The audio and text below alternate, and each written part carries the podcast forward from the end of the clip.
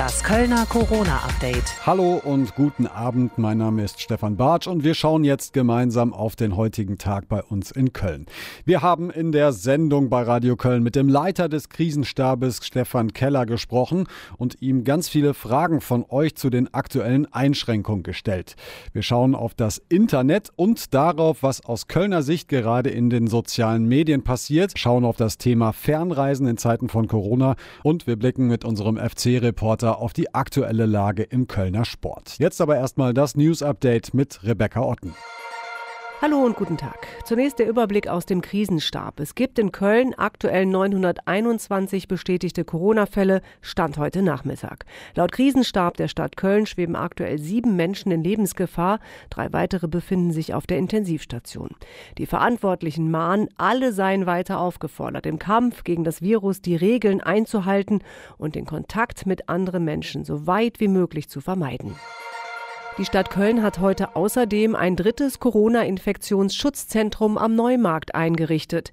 Im Gegensatz zu den Schutzzentren an der Uni und in Hohlweide werden hier aber nur sogenannte Schlüsselpersonen, die in einer kritischen Infrastruktur arbeiten, getestet.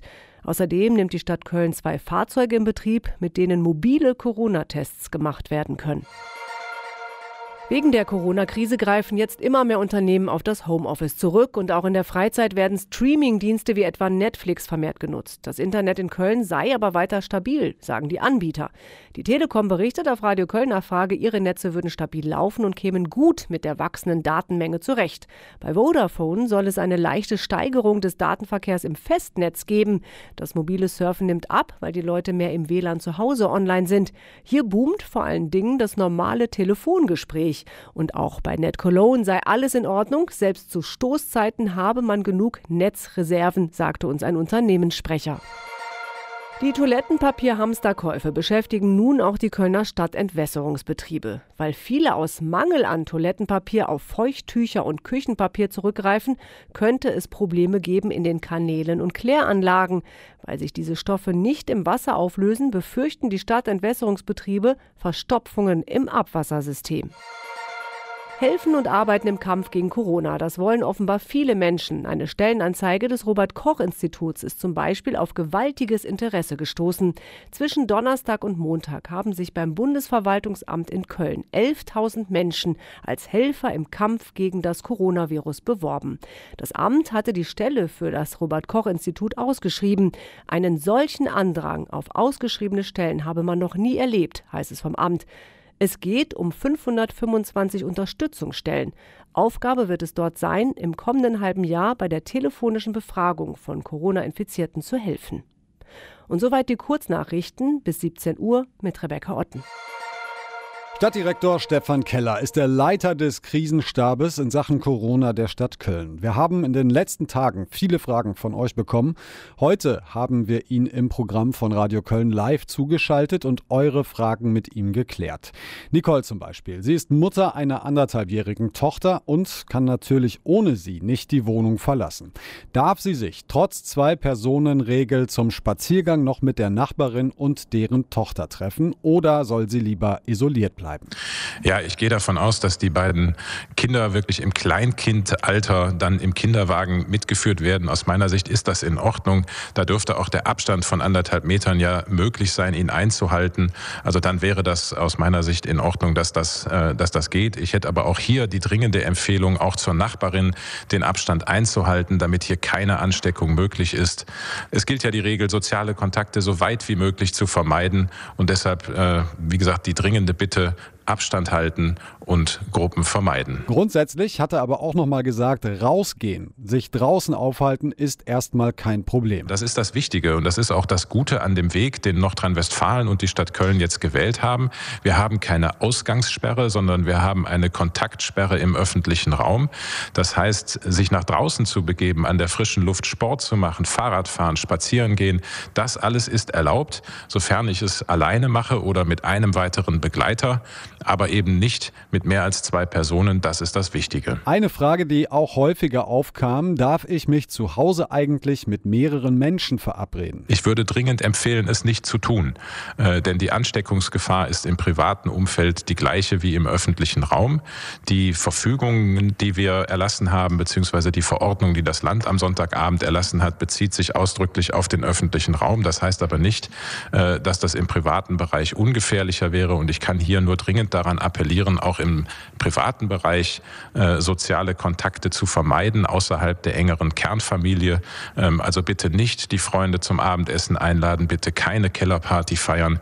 Das wäre jetzt das absolut falsche Signal. Und ich kann nur dringend an alle appellieren, das in den nächsten Wochen zu unterlassen. Heiko hat uns geschrieben, er möchte bzw. muss im nächsten Monat umziehen.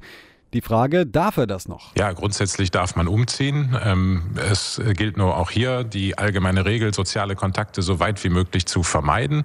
Äh, also nicht mit den Umzugshelfern irgendwie nachher noch gemeinsam ein Bier trinken oder ähnliches. Äh, das würde ich äh, unterlassen und zu allen, die beteiligt sind, bitte den Abstand halten.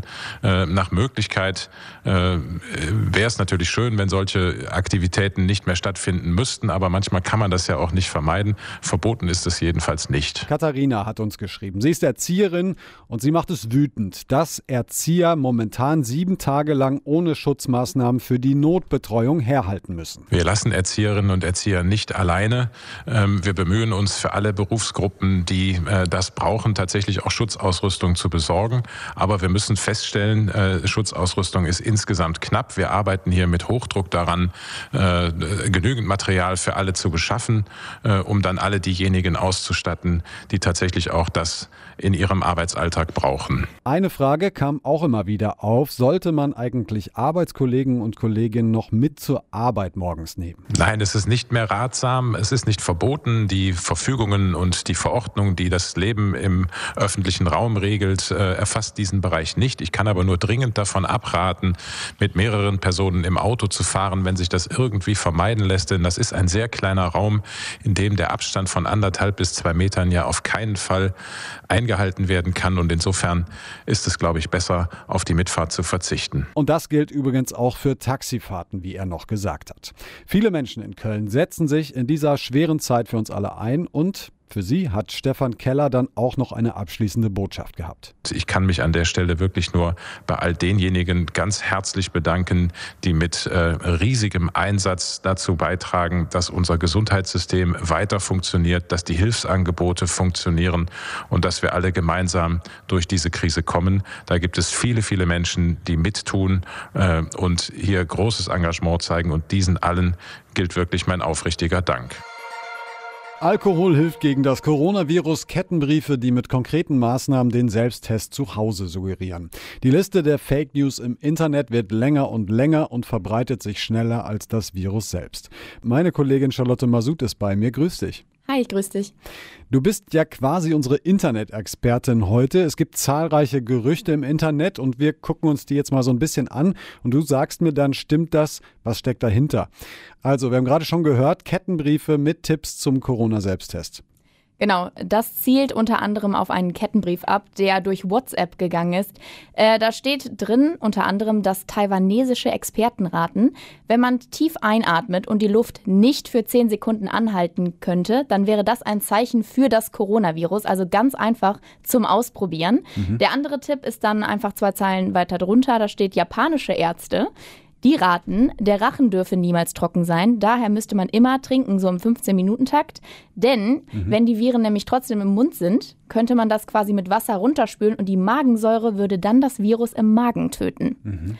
Das steht da so drin und unten drunter steht dann schön, bitte teile die Nachricht mit deinen Freunden und deiner Familie und alle anderen, die du schützen willst.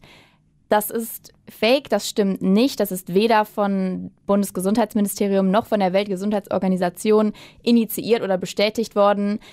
Keine Ahnung, wer es mhm. erfunden hat, wer es zuerst rumgeschickt hat. Es stimmt nicht. Noch nicht ganz klar, aber auch eine der Fake News im Netz war relativ schnell, dass Alkohol gegen das Coronavirus hilft. Was ist denn daran? Das basiert auf einer Aussage von unserem Bundesgesundheitsminister Jens Spahn. Der hatte in einem Interview gesagt, dass das Coronavirus alkoholsensibel sei. Aber dabei geht es natürlich nicht um den Alkoholkonsum von uns, sondern es geht um äh, alkoholhaltige Mittel, wie zum Beispiel in Desinfektionsmittel, um Oberflächen zu reinigen. Darauf reagiert das Virus sensibel. Es bringt nichts, wenn du dich als Mensch mit Desinfektionsmittel einreibst mhm. oder Alkohol trinkst. Mhm. Also wenn das Virus einmal in dir drin ist, dann äh, musst du es auskurieren. Das Virus gibt es nur in bestimmten Ländern, war auch schon relativ frühzeitig so eine Fake News. Genau, ich glaube, das kann man am besten verknüpfen mit einem anderen Gerücht, dass das Virus keine Hitze oder keine Kälte mag, mhm. denn das stimmt nicht. Das Virus gibt es überall. Gerade kursieren auch im Kölner Netzwerk Gerüchte, dass es ja komisch sei, dass es das Virus gar nicht in Afrika gäbe. Das stimmt nicht. Das Virus ist weltweit verbreitet. Es hat nichts mit einer klimatischen Situation zu tun. Die Gerüchte, die da halt rumgehen, ist, dass das Virus keine Hitze mag, dass deswegen heiße Duschen oder heiße Bäder helfen, stimmt mhm. nicht. Und auch, dass Kälte oder Frost das Virus abtötet, stimmt auch nicht. Jetzt haben ganz viele Menschen da draußen haben unglaublich viel Zeit und beschäftigen sich jetzt auch natürlich in den sozialen Netzwerken, vor allem damit, lustige Videos zu machen. Gab schon alle, alles Mögliche. Mein Favorite ist nach wie vor einer, der an Tag drei der Quarantäne anfängt, Pac-Man zu spielen am Fenster und die Autos auf der Straße so quasi mit seiner Hand verschluckt. Ganz viele Leute haben kreative Ideen, wie sie jetzt mit der Quarantäne umgehen. Gibt es eigentlich auch so positive Trends im Netz gerade?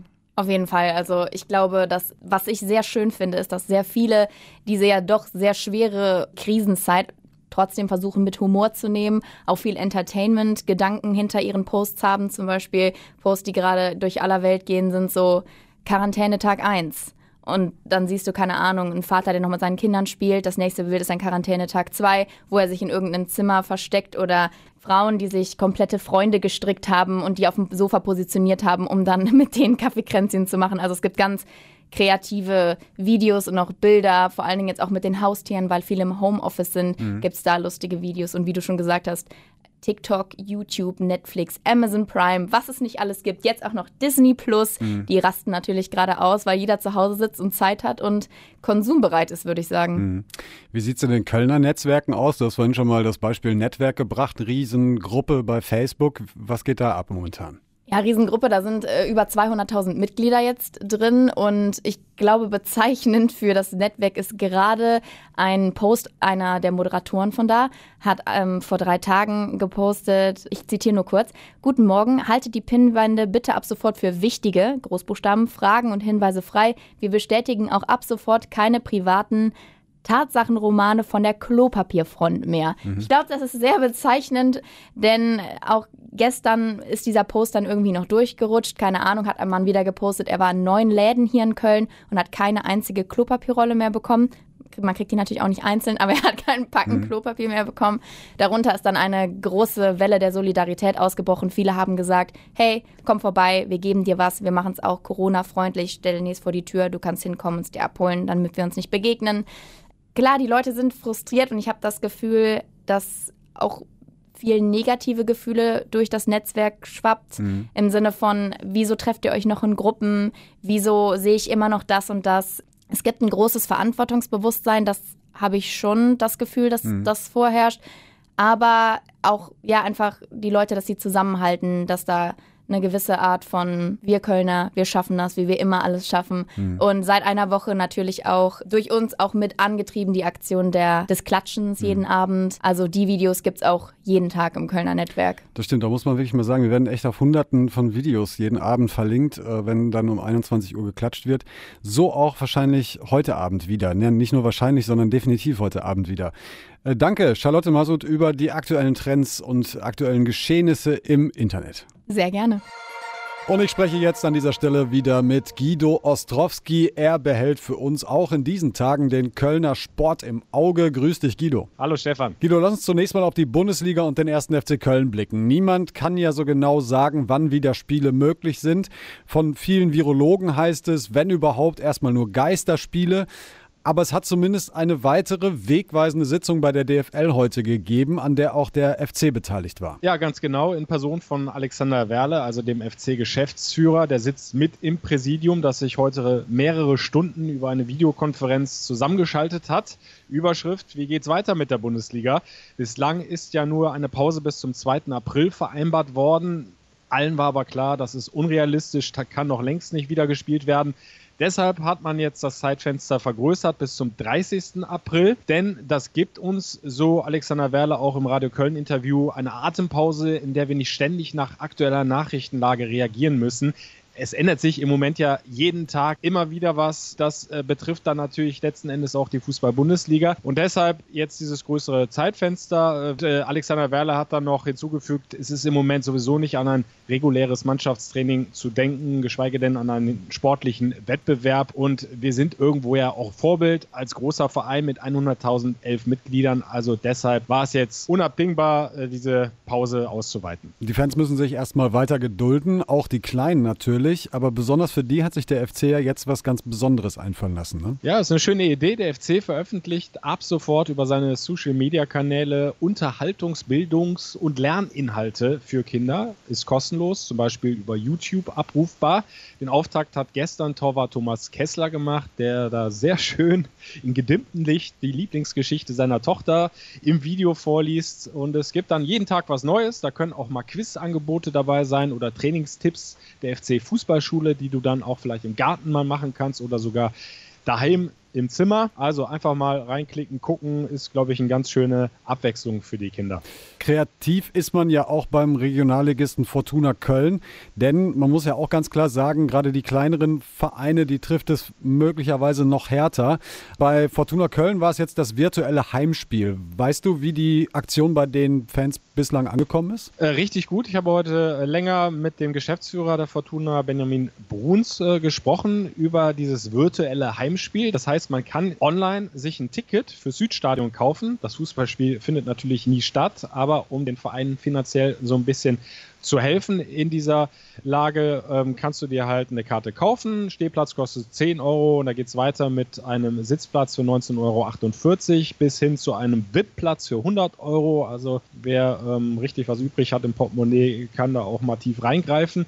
Und es sind wohl schon über 1000 Karten weg. Und du kannst jetzt, das ist neu, dir auch eine Stadionwurst noch dazu kaufen und ein Kölsch, also den Verein noch mehr finanziell unterstützen. Wer das machen möchte, einfach mal beim Südstadtclub bei Fortuna Köln auf die Homepage und dann das virtuelle Heimspielticket kaufen. Und es machen da auch immer mehr Promis mit, ne? Ja, ab nächster Woche startet die Fortuna eine Plakatkampagne in der Stadt. Promis halten dann diese virtuelle Eintrittskarte hoch mit dabei. Björn Häuser, Annette Frier oder auch Frank Schätzing. Und es sind noch äh, richtige Topstars angefragt worden. Bin mal gespannt, ob die zusagen. Zum Beispiel Dirk Nowitzki und Jürgen Klopp. Oha, äh, da freuen wir uns drauf. Danke Guido auf jeden Fall erstmal für die aktuellen Infos aus dem Kölner Sport bis hierhin und bleibt natürlich gesund. Danke ihr auch.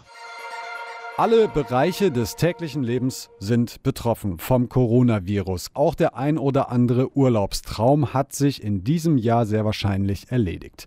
Zum Beispiel für die Menschen, die gerade auf Weltreise sind oder als Backpacker sich von Land zu Land hangeln. Die aktuelle Lage zwingt viele Reisende jetzt zum Handeln und die Frage ist, bleiben oder nach Hause fliegen. Kollege Dominik Becker erzählt zwei dieser Geschichten. Marie aus Köln ist seit Oktober als Backpackerin unterwegs, hat im Auto gelebt, in Hostel Hostels gearbeitet und jede Menge Erfahrungen gesammelt. Ich habe in Vietnam gestartet, bin dann nach Australien geflogen, nach Perth, war dann in Western Australia dreieinhalb Monate unterwegs, von Neuseeland aus nach Tasmanien, mache hier gerade so eine Tour. Die gerade aber droht abrupt zu Ende zu gehen und gerade weiß sie nicht genau, wie es weitergehen soll. Ob wir sagen, wir bleiben hier, unsere Zeit hier weiter nutzen. Viele wissen es wahrscheinlich nicht, aber wenn man das Work and Holiday Visa hat und 88 Tage auf einer Farm hier arbeitet, hat man die Chance auf ein Second Year Visa. Das heißt, man kann kann ein zweites Jahr hinten dranhängen. Mir wird diese Chance jetzt wahrscheinlich verwehrt bleiben, weil ich jetzt überstürzt nächste Woche nach Hause fliegen muss. Flüge aber werden wohl in den nächsten zwei Wochen nicht gehen. Das heißt dann, dass ich in Australien festhängen würde. So geht ihr Abenteuer ein bisschen weiter, solange es irgendwie geht und die Situation es zulässt. Und dadurch, dass ich jetzt hier bleiben muss, kann ich anfangen mit meiner Farmwork. Dann kann ich halt arbeiten. Das hätte ich jetzt in Deutschland zum Beispiel dann nicht gekonnt. Von Tasmanien geht es tausende Kilometer rüber nach Panama. Da ist gerade Kirsten aus dem Sauerland. Ich habe damals meinen Job gekündigt und mir gedacht, ganz ehrlich Leute, die Welt ist so groß, es gibt so viel zu entdecken. Seit über einem Jahr ist sie auf Weltreise, war in Indonesien, Thailand, Singapur, auf den Philippinen, hat in Sydney in Australien die Busch- und Waldbrände miterlebt, war in Peru und in Kolumbien. Das ist einfach so bereichernd, weil ich einfach glaube, dass so eine Weltreise was unfassbar Wertvolles ist, was einem keiner mehr nehmen kann. Das Coronavirus aber sorgt jetzt für einen Radikalstopp. Was unvorhersehbar vorhersehbar war. Ich meine, man wusste, es hat sich entwickelt über die Zeit, man bekommt das in den Medien mit. Kirsten hat ihre Zelte in Panama abgebrochen, wartet jetzt, dass der Flieger nach Deutschland geht. Sie ist sich aber sicher. Ja, so dass es definitiv nach der Krise irgendwann weitergeht. Ja, da bin ich mir auf jeden Fall auch sicher. Wir hören uns morgen Abend wieder. Bleibt gesund und haltet durch. Tschüss. Das Kölner Corona-Update.